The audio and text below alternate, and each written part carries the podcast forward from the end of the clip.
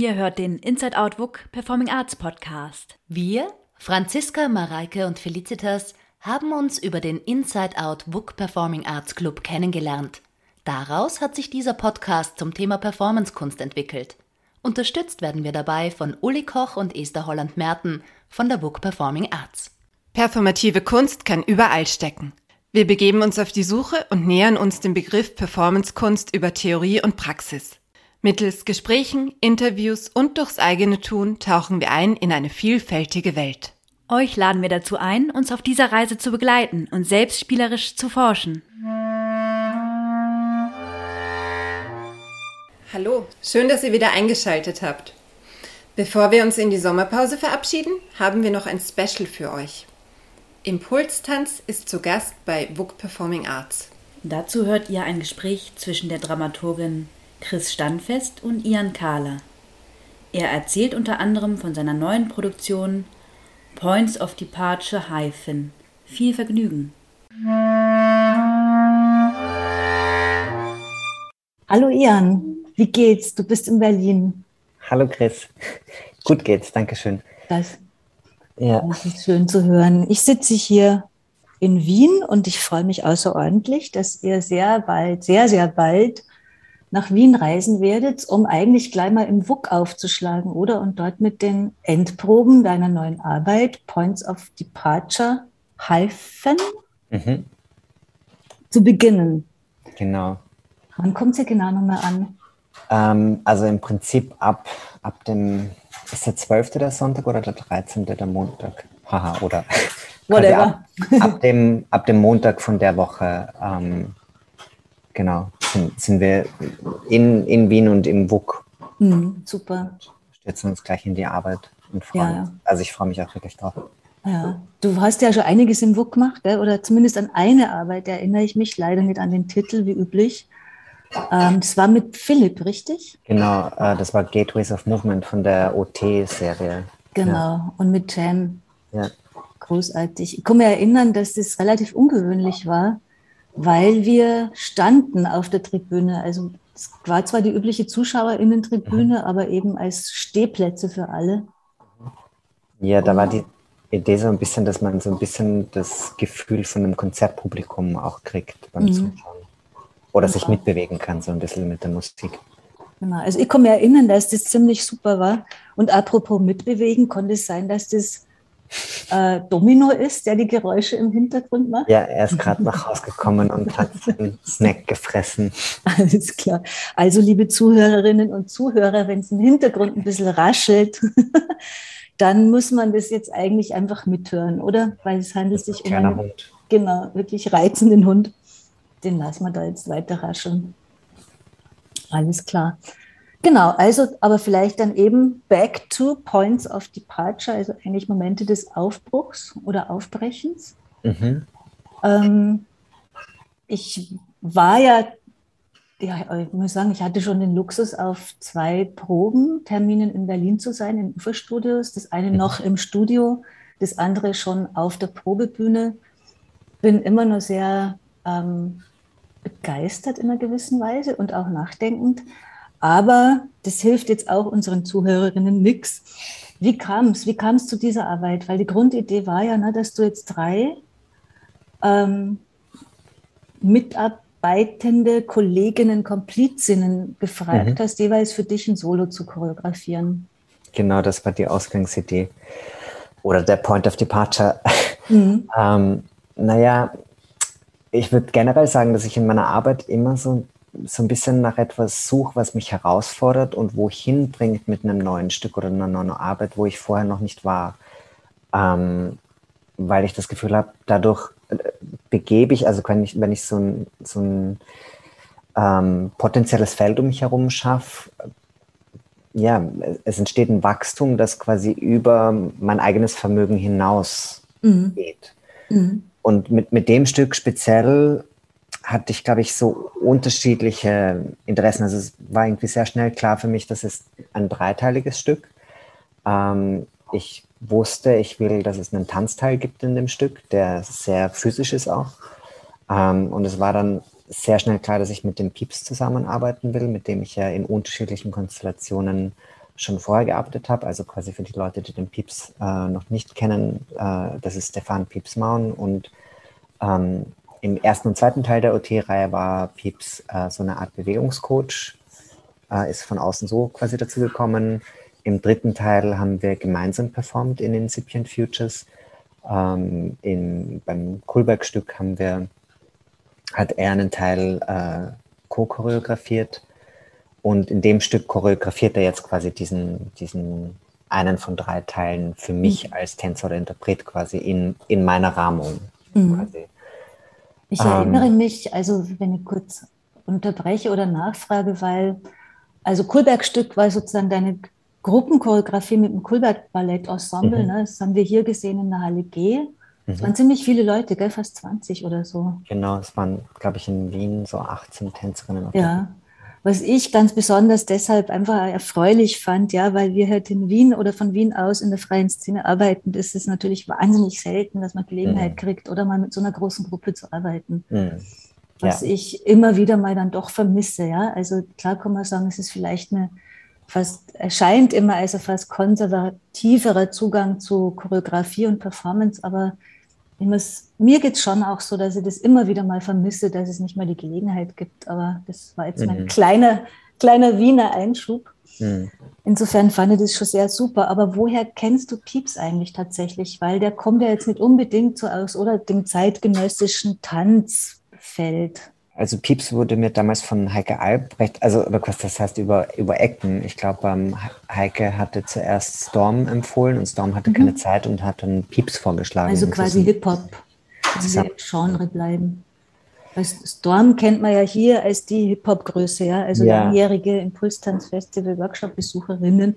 Auch ja. Pieps macht einen Workshop zum Beispiel wieder heuer beim Impulstanz.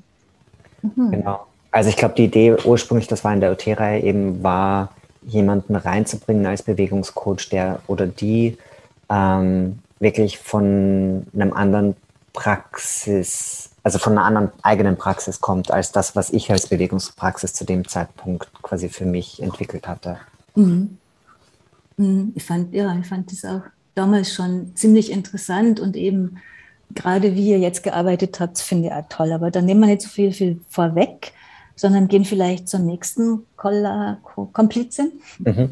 Genau, und ähm, weil ich in den letzten Jahren ja auch recht viel angefangen habe, mich mit Text, mit Schauspiel und so auseinanderzusetzen und dann auch speziell in den letzten Jahren immer wieder äh, Jen Rosenblit in ihrer eigenen Arbeit, aber auch in, in Philipp Gemachers Arbeit gesehen habe und wahnsinnig toll fand, ähm, ja, hatte ich dann Jen angefragt, ähm, ob es ein Interesse gibt, mit mir zusammenzuarbeiten und quasi für den Teil der, des Stücks ähm, einen Monolog für mich zu schreiben, weil ich hatte ja in Live, einem Stück, das ich auch beim Pulstanz gezeigt hatte, ähm, quasi das war mein erstes Stück, wo ich Text auch hatte auf der Bühne, den ich live mhm. gesprochen habe zu den Bewegungen. Und damals hatte ich das selber geschrieben. Und das Stück ist so ein bisschen daraus entstanden, dass ich gerne wenn jetzt jemand gekommen wäre und gesagt hätte, hey, ich habe hier einen Monolog oder Dialog, ähm, hättest du Interesse daran zu arbeiten, hätte ich sofort ja gesagt, gab es aber nicht und dann war ich so gut, dann muss ich selber was schreiben.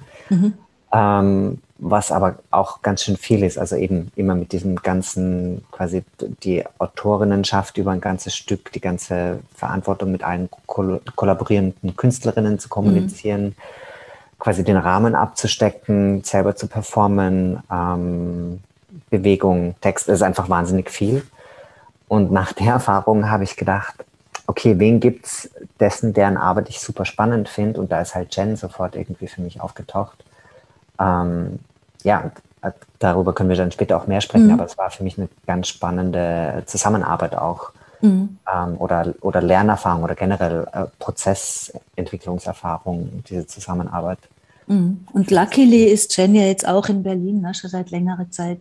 Genau. Also ja. sowas hilft natürlich immer, gerade in dieser Zeit, wo man ja kaum reisen konnte oder ja. so.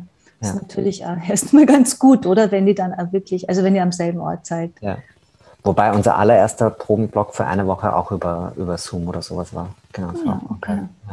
Aber wenn ich hier nochmal nachhake, weil das eine der Fragen ist, die mir eh beschäftigt und wo ich merke, wenn ich so Probenbesuche mache, dann ist man immer schon sehr konkret am Material und ich vergesse dann manchmal selber so die Hintergründe. Aber Ähm, kannst du dich noch erinnern oder könntest du beschreiben, woher das Interesse an Text oder Sprache und Sprechen kam? Mhm. Also, weil wenn es so deine, ja, die Entwicklung oder die unterschiedlichen Arbeiten anschaut, du kommst ja dann doch sehr stark zum Teil auf den Visual Arts, also du warst ja, mhm. ich glaube, an der Angewandten hier. Mhm. Und äh, ich mich schon erinnern, dass Text irgendwie in so Bits and Pieces oder wie so Tropfen, so tröpfchenweise immer wieder aufgetaucht ist. Aber jetzt scheint es, ist es ja eine ganz andere wirklich Auseinandersetzung, mhm. finde mit Schreiben, mit Text, mit Sprechen, mit Verantwortung für Worte übernehmen auf einer mhm. Bühne und so weiter. Ja, ich, im Moment reflektiere ich das so, dass ich denke, ich bin sehr über quasi ähm, Bildpolitiken und generell Bildkomposition und so in das auch zum Tanz oder zur Choreografie gekommen. Also mhm. wirklich über was sind die Dimensionen von, nicht, Bildhaftigkeit oder sowas. Ähm, mixt mit einer Ebene von Abstraktion auch oder einem Interesse dafür. Mhm, stimmt. Und ähm, oder, oder generell formalen Einschreibungen. Ich glaube, das ist was, was ganz wichtig ist für mich und was, was mich einfach stark prägt oder, oder meine Arbeit prägt oder so. Ähm, aber speziell über die letzten Jahre, und das hat teilweise auch mit meiner Transition zu tun, ähm, einfach dadurch, dass sich meine Stimme geändert hat und ich ein anderes Verhältnis zu meiner eigenen Stimme bekommen habe, war quasi als Performer da schon eine Neugier auch, ähm, ja, was heißt das plötzlich, Sprache available als Tool zu haben. Mhm. Ähm, aber unabhängig davon und oder nicht ganz unabhängig davon interessiert mich einfach auch immer mehr Storytelling und mhm. äh, wer und was für Geschichten erzählt werden können. Und ich, ich glaube, deswegen grabe ich mich da so ein und will immer mehr Tools und Wissen mir aneignen und eine, eine Praxis dazu entwickeln einfach auch. Mhm. Ähm, wenn du sagst, welche Geschichten erzählen, also keine Ahnung, es geht jetzt mir nicht unbedingt darum, äh, unser Gespräch mit, mit angesagten Texten aufzuladen. Aber es ist natürlich so ein großes Motiv, gerade äh, bei Donna Haraway ja, oder bei Ursula Le Guin, die, ähm, die, wie heißt es bei der nochmal, der, die Handtaschen, äh, Theorie der Geschichten oder auch jetzt bei Anna Zings Buch Der Pilz am Ende der Welt, die ja ganz stark immer wieder proklamiert, wir müssen Geschichten erzählen. Und bei Haraway ist es dann ja fast wie so ein, äh, wie so ein Refrain, die sagt, es, es macht was aus, it matters sozusagen, welche Geschichten Geschichten erzählen, welches mhm. Denken denkt. Absolut, ja. Also befindest du dich sozusagen äh, äh, ja, in diesem Umfeld auch, also wenn es dann nicht nur um ein ganz konkretes Arbeitsumfeld geht, sondern vielleicht da wirklich um Lektüren oder Fragestellungen oder Themen, die in einem vielleicht theoretischeren Raum ablaufen? Ja, das ist interessant als Frage, weil auf der einen Seite würde ich jetzt sagen, das sind nicht direkte Referenzen für mich, und ich bin speziell auch über dieses letzte Jahr bewusst geworden, ich weiß nicht, du siehst das jetzt, das wird im Podcast nicht evident sein, aber ich trage gerade Brillen mit magenta Gläsern aus dem Grund, dass ich einfach eine Leseschwäche habe und das erst jetzt verstanden habe, die auch in Zusammenhang mit meiner Legasthenie, mit der ich als Kind diagnostiziert wurde, ist. Mhm.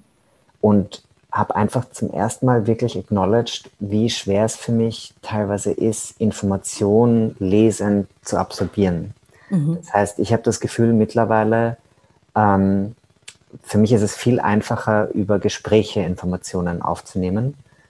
Ähm, das heißt, ich zum Beispiel jetzt im letzten Jahr habe ich wahnsinnig viel Podcasts gehört oder Gespräche mit guten Close Friends gehabt, von denen teilweise ähm, einige auch zum Beispiel Theoretikerinnen sind oder so, aber dann in, im, also quasi die, die Austauschebene ist eine sehr runtergebrochene, weil mhm. ich ähm, also vielleicht hier auch nochmal die, diese Frage von Storytelling und Diskurs. Mhm.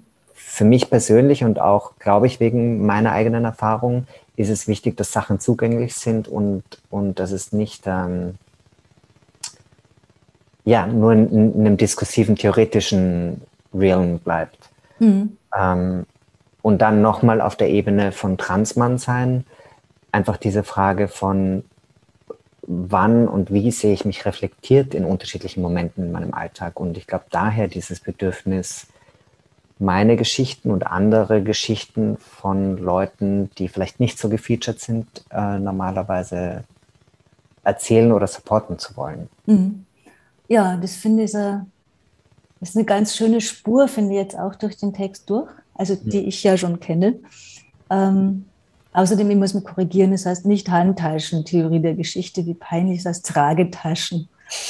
Theorie Carrier Bag. Handbags, that's something different.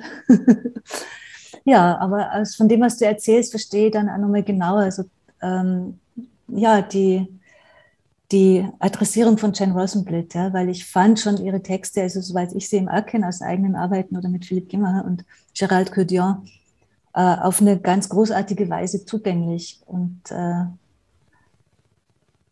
finde, dass es auch jetzt wieder so gelungen ist. Mhm. Tatsächlich, also in diesem, in diesem Teil. Was genau, ich aber, kurz hm? dazu auch sagen kann, was für mich vielleicht eine neue Erfahrung ist, eben jemanden wie Jen einzuladen, ähm, dass quasi die, die Texte auf gewisse Art und Weise schon auf Gesprächen zwischen uns oder aus denen heraus entstanden sind, aus einem Austausch, der mit mir als Person oder mit meiner Biografie fragmentarisch was zu tun hat.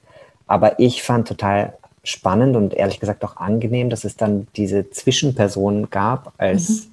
als Übersetzerin, die das Ganze dann nochmal in ihrer eigenen Praxis und Sprache und in ihrem Verständnis in eine neue Form bringt und dadurch mir als Performer etwas gibt, mit dem ich als Material umgehen kann, das mhm. nicht nur das Persönliche oder das Biografische ist. Mhm. Genau, und will ja nicht eigentlich keine quasi Performance-Erfahrungen vorwegnehmen, aber ich konnte jetzt nur für mich beschreiben, weil mir das so auch berührt hat, um das Wort durchzuverwenden. Aber ich fand es wirklich ganz interessant. Also wie es mir zum Beispiel gelingt, immer wieder mich in Sätzen quasi selber auch wiederzufinden und dann plötzlich merkt man aber immer, mhm. wait a minute, no, no, no. Ähm, das ist jetzt doch wieder eine andere Perspektive, um jetzt so Wörter wie Figur oder Character oder so mhm. ähm, zu vermeiden an der Stelle. Und das finde ich total interessant. Und äh, ich wünsche mir sehr, alle, die das hören und die in das Stück gehen, dass das auch so überspringt. Aber es ist wirklich ganz ähm, toll, finde ich. Mhm. Ähm, aber an der Stelle, und das kommen wir jetzt vielleicht zurück auf das, was du vorhin auch schon gesagt hast, ja, die formalen Einschreibungen. Und könnte es sein, dass sozusagen dein schon sehr frühes oder immer währendes Interesse an den formalen Einschreibungen auch mit deiner Zusammenarbeit mit Stefan Rauch zu tun hat? Oder sich in dem immer wieder äh, artikuliert hat? Weil das ist Absolut. die dritte im Bunde. Ja, ähm, also ich glaube, dass ja, Stefan und ich einfach sehr gut zusammenarbeiten, weil wir da eine absolute Überlappung bei dem Interesse haben, denke ich. Und, und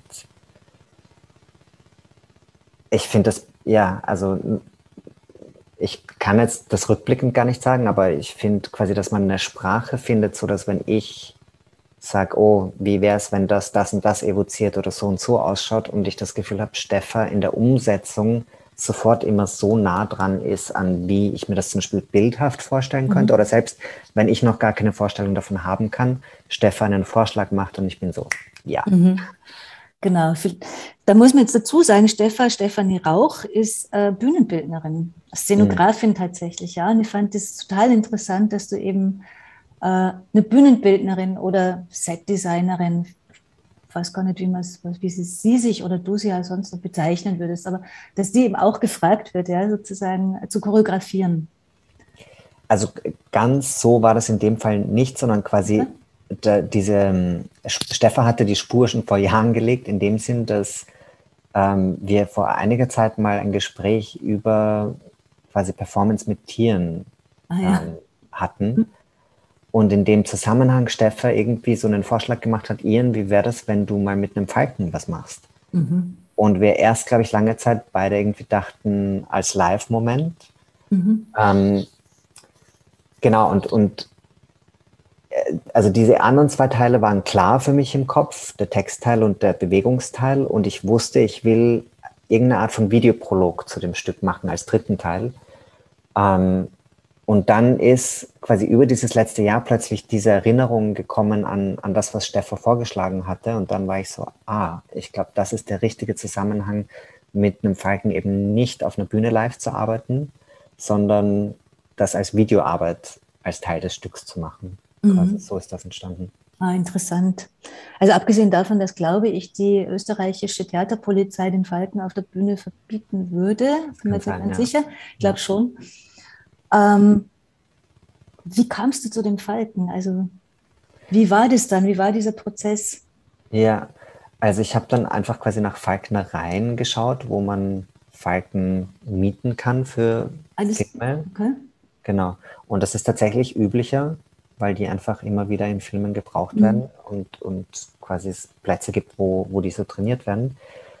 Und ähm, habe dann eben in Potsdam eine Falknerin gefunden, ähm, die offen war dafür und hatte dann ein Vorgespräch im Winter. Da habe ich schon so ein bisschen mehr Hintergrundinfo auch erfahren, dass die quasi im Winter gar nicht fliegen, sondern angefüttert werden, um über den Winter zu kommen und ab März dann wieder Flugtraining machen und Muskelaufbautraining und so. Was irgendwie ganz lustig ist, so als Tänzer sowas. Stimmt, ja. Stimmt. Ähm, und dann ab April wieder fliegen. Und dann mhm. habe ich halt quasi, genau, einfach ähm, einen, einen Shoottermin mit der ausgemacht und hatte davor irgendwie überlegt, was an Einstellungen auch zusammen mit Diara So, die die ähm, Cin Cinematografie gemacht hat, ähm, was an Einstellungen wir drehen können, was der Falke kann, von wo, wo er fliegen kann, was ich selber mit ihm filmen kann, was die Falknerin mit ihm machen muss und so. Mhm. Und für mich war es ein, ein, spezielles Erlebnis insofern, als dass ich, glaube ich, generell schon, also ich reflektiere auch gerade sehr viel, inwieweit mein Zugang zu, wie verhalten sich Körper im Raum oder so mit, also damit zum Beispiel zu tun hat, dass ich viel Kontakt mit Pferden hatte im Aufwachsen, immer tierlieb war und so. Aber mit einem Vogel, auch speziell in der Dimension, habe ich einfach noch nie ein, eine Begegnung gehabt davor. Und das war super spannend beim Dreh, weil ich gemerkt habe, dass ich sehr schnell auch anfangen konnte, seine Körpersprache zu lesen und zu mhm. verstehen. Und ähm, ja, also alleine für, ich weiß nicht, wie lange es gedauert hat, zwei Stunden ähm, mit ihm durch den Wald zu gehen, wo mhm. er auf dem Handschuh sitzt. Ich weiß nicht, der hat so sieben, acht Kilo gehabt. Ähm, und ist schon ein imposantes Tier auch ja, so. Also finde ich auch jetzt im Video. Ja, ja es war echt ähm, eine schöne Begegnung und super schöne Erfahrung und wo ich auch das Gefühl hatte, wieder irgendwas in diesem Austausch zwischen Mensch und Tier für mich persönlich macht so eine Art Grounding oder Erdung. Mhm ähm, ja, super spannende Erfahrung. Ja, genau, so kam es zu dem Videoprolog, aber Stefan hat natürlich jetzt auch ein Set, also tatsächlich auch wieder das Bühnenbild ne? Mhm. entwickelt und oder entworfen. Mhm. Genau, was ich jetzt ja nochmal in der Probebühne in Uferstudios gesehen habe, aber mich sehr darauf freue, das dann auch tatsächlich im Book zu sehen. Mhm. Ähm, hast du so eine Idee, wie sie das vielleicht auch atmosphärisch verändert? Also ich kann mich erinnern, ne, wir haben ja ein bisschen so auch über das Licht ein wenig gesprochen auf der Probe. Das Licht macht Tomasch. Den kennst Thomas. du, Thomas, genau. Ja. Den kennst du aus der Zusammenarbeit mit dem Kulberg Ballett, richtig? Also genau. der kommt aus Stockholm. Also ja, er ist based in Stockholm und ähm, war der Rehearsal Director bei dem Prozess, den ich mit ah, dem okay. Kohlberg hatte. Okay, okay. Und ähm, genau, und, und macht auch Licht. Ähm, und ja, ich habe ihn, hab ihn für die Produktion eingeladen. Mhm. Ähm, äh, ja, lustigerweise, dass diese Idee mit Steffer am Set in diese Richtung von, ähm, wie sagt man, noch einem realeren Raumsetting zu gehen, also wirklich ein Bühnenbild, das einen realen Raum suggeriert irgendwie. Mhm ist wie so eine anschließende Idee von dem Bühnenbild, das Steffer für das Stück mit dem Kulbeck Ballett, äh, Ballett gemacht Was hat. so eine Wand war, gell? Also ich komme mir hauptsächlich an so eine Wand erinnern. Es war vor allem eine Wand, aber im Prinzip war es so eine Art Sportplatz-Szenario mit ah, genau. einem großen Banner, auf denen dann Videos projiziert wurden und am Boden waren auch wie so abgetapte, wie man es auf einem Basketballplatz hat oder genau, so, diese Spuren. Genau. Mhm aber quasi im Sinne von Sets habe ich das Gefühl, über die letzten Jahre wird das, geht das immer mehr in eine Art von Realismus, der natürlich damit spielt, dass wir das trotzdem noch bewusst in den Bühnenraum und Kontext platzieren. Ähm, aber ich finde es wahnsinnig spannend, quasi jetzt auch im, im Sinne von Geschichten erzählen, triggern, mhm. mit realer aussehenden Räumen zu arbeiten. Und mhm. das ist definitiv in dem Set, ich meine, ich bin nur blown away. Ich habe das Gefühl, mhm. es ist so genial. Ähm, es ist wie so mein neuer Spielplatz, in dem ich wirklich viele unterschiedliche Dinge machen kann. Und ich habe das Gefühl, das Potenzial ist noch überhaupt nicht ausgeschöpft, was man damit alles machen könnte. Mhm. Ähm, ja, aber quasi anschließend an das Kulbeck-Stück, das diesen Art Sportplatz, der sowohl äh, quasi in einer Halle hätte sein können, also in einem Innenraum, als auch draußen auf der Straße, war dann die Überlegung zu sagen, okay, lass uns wirklich einen Außenraum machen und zum ersten Mal auch so ein bisschen Nature oder angrenzend an Natur äh, quoten quasi. Mhm. Mhm. Ja, das stimmt. Das ist mir gar nicht. Also lustigerweise habe ich an dieses Verhältnis während, gut, ich war einen Tag, ja, äh, beim Drum gar nicht gedacht, aber jetzt, wo du sagst, quasi wie so klar Schuppen vor, von, fallen mir von den Augen. Ähm, es ist ein Außenraum in einem, in, in einem Innenraum. Mhm. Genauso wie, wie ja auch schon die Bushaltestelle ne, in Live. Ja. War ja, ja, auch schon so ein Element, was sozusagen aus dem, aus einem real existierenden Außenraum kommt und dann auf die Bühne gepflanzt wird. Und mhm. ich finde das auch total ähm, spannend, weil es so gleichzeitig familiar ist und etwas Vertrautes aufmacht, äh, womit man sie eben wieder so sehr schnell in einer gewissen Weise identifizieren kann, ja, weil man einfach auch ganz, also an einem Bushäusel sitzen ist halt nun mal eine Erfahrung aus dem Alltag mhm. oder eine Routine aus dem Alltag, ja, und wo das dann von dort aus hinführt, Storytelling-wise, finde ich, finde ich auch, ja. Ja, ist interessant, weil wir haben viel über so einen Transitory Space gesprochen. Also eben, was sind diese Räume, die wir alle von Durchquerungen kennen, die mhm. gewisse Funktionen oder Einschreibungen haben, aber wo man oft fast wie so gedankenlos durchzieht. Mhm. Ähm, und ich, ja, ich glaube, das ist damit quasi eine, eine Verbindung, äh, dass, ja, dass ganz schnell Verbindungen und persönliche Bezüge auch zu sowas hergestellt werden können dann für unterschiedliche Personen. Mhm, stimmt. Ihr hört den Inside Out WUK Performing Arts Podcast. Ja, Mensch, hey. Also bin sehr, sehr gespannt. Tatsächlich auch im WUK nochmal, weil also ich hab, man versucht dann ja immer, oder man sitzt in so einem ganz, in einer, ganz in einer anderen Stadt, in einem anderen Raum, in einem anderen Ort, versucht sie das dann aber schon im WUK vorzustellen und dachte so, ah, spannend, wie werdet ihr oder ja, wie werdet ihr das tun? Also wie gibt es da einen Moment, dieses doch, weil ich erinnere, das Work Society da bin und jetzt mögen wir alle, die das äh, betreiben und so toll immer gestalten, ähm, verzeihen, aber es ist trotzdem, finde ich, ein sehr dunkler Ort. Also der ist sehr massiv auf eine Art. Ähm, ich verbinde ihn immer noch sehr mit, mit Clubbings oder mit Konzerten. Man hat so den Eindruck, die Wände sind eh massiv und dann ist auch noch ganz viel Farbe drauf und gleichzeitig aber kann man die Türen direkt nach außen öffnen. Also das finde ich eh total interessant an diesem, ja, am, am WUK oder halt an dem Performance Space im WUK. Und ich sage mhm. das jetzt echt kurz nochmal und als wirklich sehr ernst gemeintes Kompliment an, an Esther und das ganze Team, weil ich immer, wenn ich dort war, und mir gelingt es nicht immer hinzugehen, aber immer, wenn ich dort war, habe ich den Eindruck gehabt, es wird wahnsinnig sorgfältig mit genau diesem Raum, wie er ist, gearbeitet. Also mhm. das eigentlich noch nie erlebt, dass ich reinkam und das Gefühl gehabt habe, ja, man hat halt jetzt die 0815 Tribüne und dann ist da halt vorhin die Bühne und dann passiert da halt jetzt das Gastspiel, sondern es war eigentlich, finde ich, immer sehr spezifisch ähm, gesetzt. Mhm. Und das findet man ja auch nicht immer. Also das ist ja jetzt wirklich, finde ich, nicht ähm, alltäglich immer so. Ja. Also das da auf, auf der Ebene, gerade was sozusagen die räumliche Qualität anlangt, hat für mich das sehr wieder an Interesse gewonnen die letzte Zeit. Mhm. Also das nur kurz an, ans WUK-Team gesagt.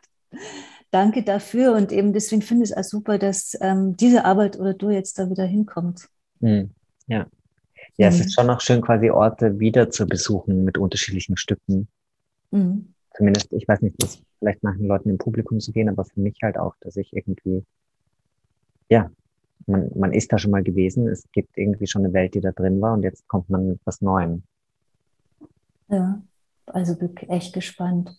Gibt es irgendwie so, weil vielleicht plaudern, ich habe jetzt leider ein bisschen die Zeit verloren, ähm, Gibt es irgendwie sowas, wo du sagen würdest, boah, das waren jetzt Probenerfahrungen, die jetzt vielleicht wirklich auch für dich eine neue Qualität gekriegt haben? Irgendetwas, was überraschend war? Auf jeden Fall, ja.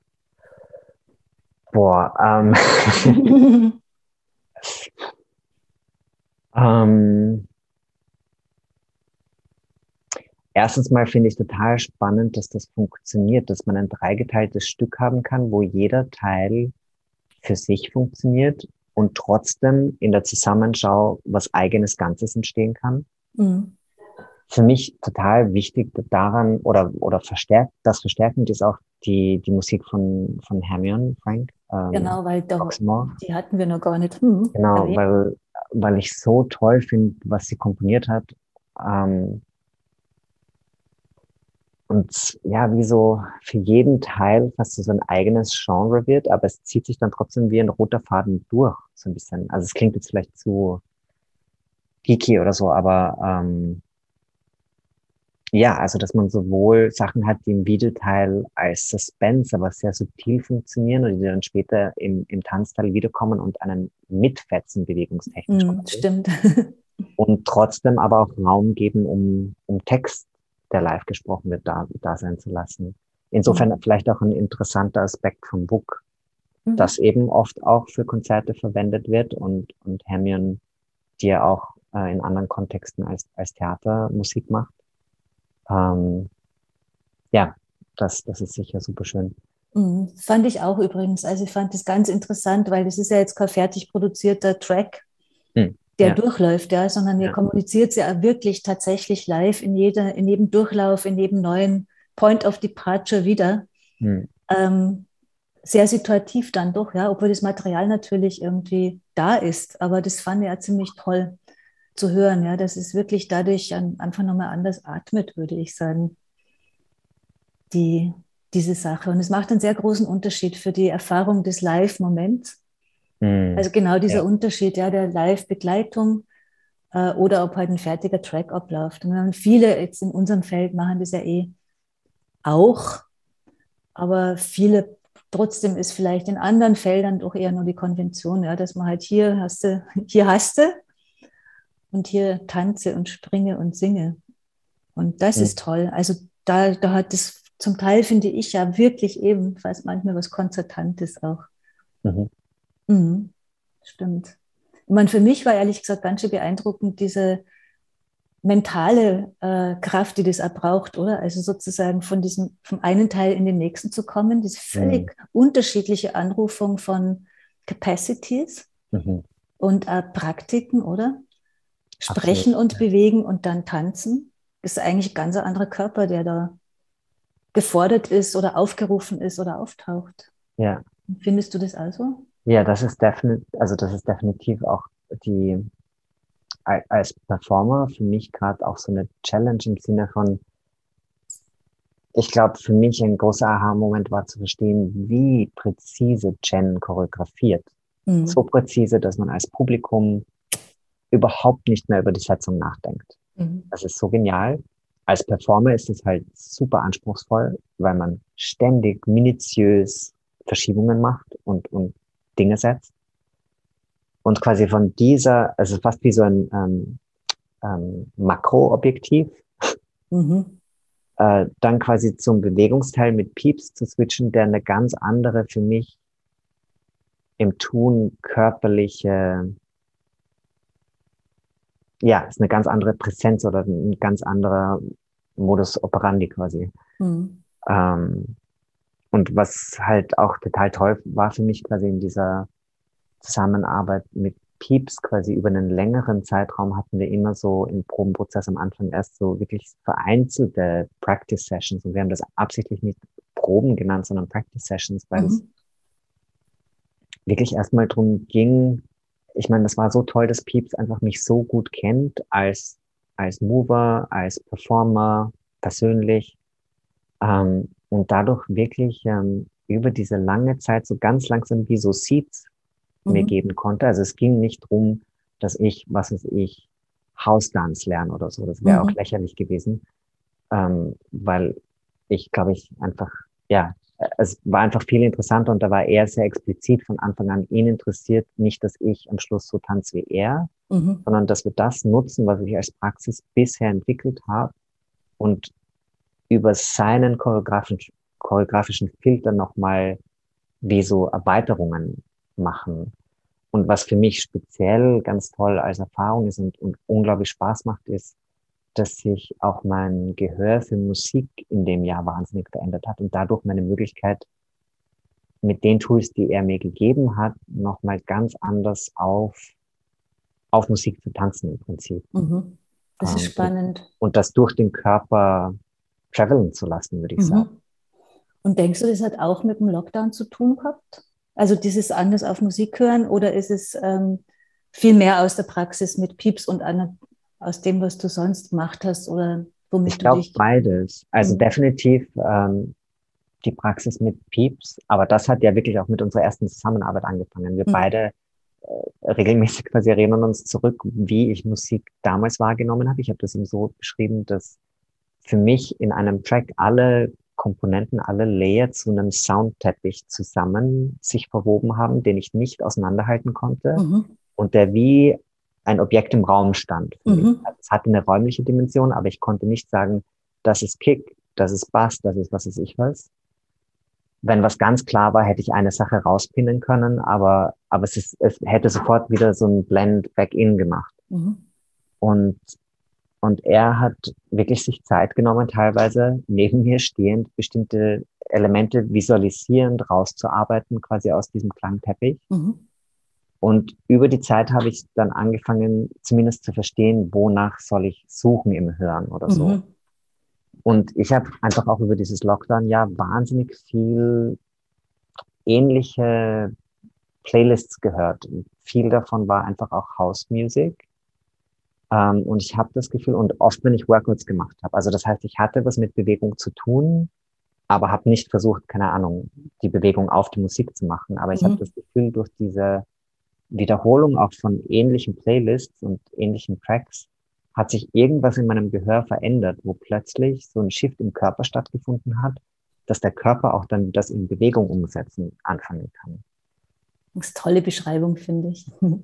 Ich muss gestehen, mich erinnert das und jetzt, aus dem hört man jetzt natürlich auch meine Generation, aber ähm, das, was du beschreibst und vielleicht ist es nochmal viel präziser, also es ist mit Sicherheit viel präziser, ja, weil du machst es ja dann auch quasi als Performer und als Tänzer und auch für uns, das Publikum, ja. Aber mich erinnert es sehr an meine ersten Erlebnisse im Tresor Anfang der 90er Jahre mit Jeff Mills, nämlich äh, und da hieß ja so ein Teil des Genres tatsächlich Intelligent Techno. Und Jeff Mills hat ja auch begonnen, war der Erste, der mit drei, mit drei Plattenspielern aufgelegt hat. Und da mhm. habe ich so, an das erinnert es mich so ein bisschen, ja, wo ich so merke, okay, ich kann tatsächlich so surfen auf unterschiedlichen, ähm, also der Teppich, den du beschrieben hast, ja, der wird plötzlich, wie plötzlich erkenne ich vielleicht Fasern oder Muster da drin. Mhm ähm, die unterschiedliche Parts im Körper aktivieren und mich tatsächlich auch zu einer anderen Bewegung motivieren. Ja. Genau, und dann gab es natürlich jetzt einen Bereich der Electronic Dance Musik, unterschiedliche Phasen, wo das dann manchmal stärker, manchmal wieder viel mehr beatlastiger wurde und so oder überhaupt lärmiger.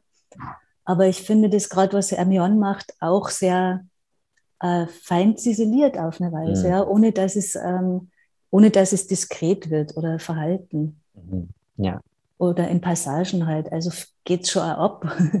das finde ich ja sehr toll dabei. Aber es ist eine tolle Beschreibung wie Tanz sich verhält und wie Wahrnehmung sich verhält auch zum Hören mhm. und zum Sound. Aber ich weiß auch nicht, ich habe vielleicht auch deshalb eben nach dem Lockdown gefragt, weil es war halt auch tatsächlich zum Teil einfach ruhiger oder stiller oder zumal vor allem, wenn man zu Hause war, ähm, gab es vielleicht da die Möglichkeit, ja, dass man selbst selbstbewusster ist, Klingeling, ähm, was, man, was man hören möchte interessanterweise ähm, im, im Lockdown, und das darf eben eventuell mit auf, auf eine Art und Weise mit dem Set, aber auch speziell dem Videoteil im Stück zu tun hat, im Verhältnis zur Musik. Ähm, also ich war viel zu Hause, klarerweise, aber weil ich den Hund habe, war ich auch viel mhm. alleine mit dem Hund in der Natur spazieren. Und das waren auch Momente, wo ich viel Podcasts oder Musik gehört habe. Also diese, ja, vielleicht ähm, Verschiebung von Musik, die man sonst vielleicht in anderen Kontexten hören würde, zu stilleren Momenten oder auch zu diesem in der Natur sein, mhm. ähm, resoniert für mich in dem Stück auch ein bisschen. Mhm. Ja, war, jetzt haben wir den Eindruck, wir haben schon echt viel erzählt, oder? Und ja. ähm, alle, die immer noch hören, laden, lade ich jetzt mal als sozusagen ja auch äh, Impulstanz-Mitarbeiterin absolut herzlich ein zur Arbeit Points of Departure hyphen von Ian Kahler und den genannten und den genannten Stefan Rauch, Jen Rosenblit, Pips Maun, sagst du, gell? Ich sag, dachte immer. Hm? Ah, ja. Und, und Ermion Frank. Ich schaue jetzt sofort noch nach. Man findet es ohnehin immer sofort auf der Website und überall, aber nichtsdestotrotz die Termine von, äh, von der Arbeit sind am 17. Juli, also gleich am dritten Festivaltag um 20 Uhr und nochmal am 19. Juli um 19 Uhr im WUK. Mhm. Und ich freue mich, dich zu sehen und euch zu sehen und die Arbeit zu sehen. Und ich danke dem WUK, dass sie uns hier haben reden lassen und dass sie dich oder die Arbeit hosten. Mhm. Und sage jetzt mal Tschüss. Ja, vielen Dank dir, Chris, und vielen Dank von meiner Seite auch. Ciao. Ciao, ciao. Die Produktion Points of Departure Hyphen ist am 17. und am 19. Juli im WUK zu sehen. Karten bekommt ihr direkt bei Impulstanz. Mareike und ich besuchen die Vorstellung am 19. Juli. Vielleicht treffen wir uns ja da. Und jetzt noch eine Handlungsanweisung für euch. Choreografiere einen deiner Aufbruchsmomente. Alle wichtigen Infos findet ihr wie immer in den Show Notes. Dann wünschen wir euch einen wunderbaren Sommer mit viel Performancekunst und freuen uns schon, wenn wir euch im Herbst, genauer gesagt ab Mitte September, wieder Neues aus der Book Performing Arts und der Performance-Welt berichten können. Wenn euch der Inside Out Book Performing Arts Podcast gefällt, hinterlasst uns gerne einen Kommentar oder schreibt an performingarts.book.at. Der Podcast ist auf allen gängigen Plattformen online und wir freuen uns, wenn ihr ihn abonniert. Unsere Signation wurde von Julius Werner Kromitschek komponiert und von ihm an der Bassklarinette und mir an der Geige eingespielt. Das aktuelle Programm der WUK Performing Arts findet ihr unter www.wuk.at. Wir, Mareike, Franziska und Felicitas bedanken uns fürs Zuhören. Bis zum nächsten Mal.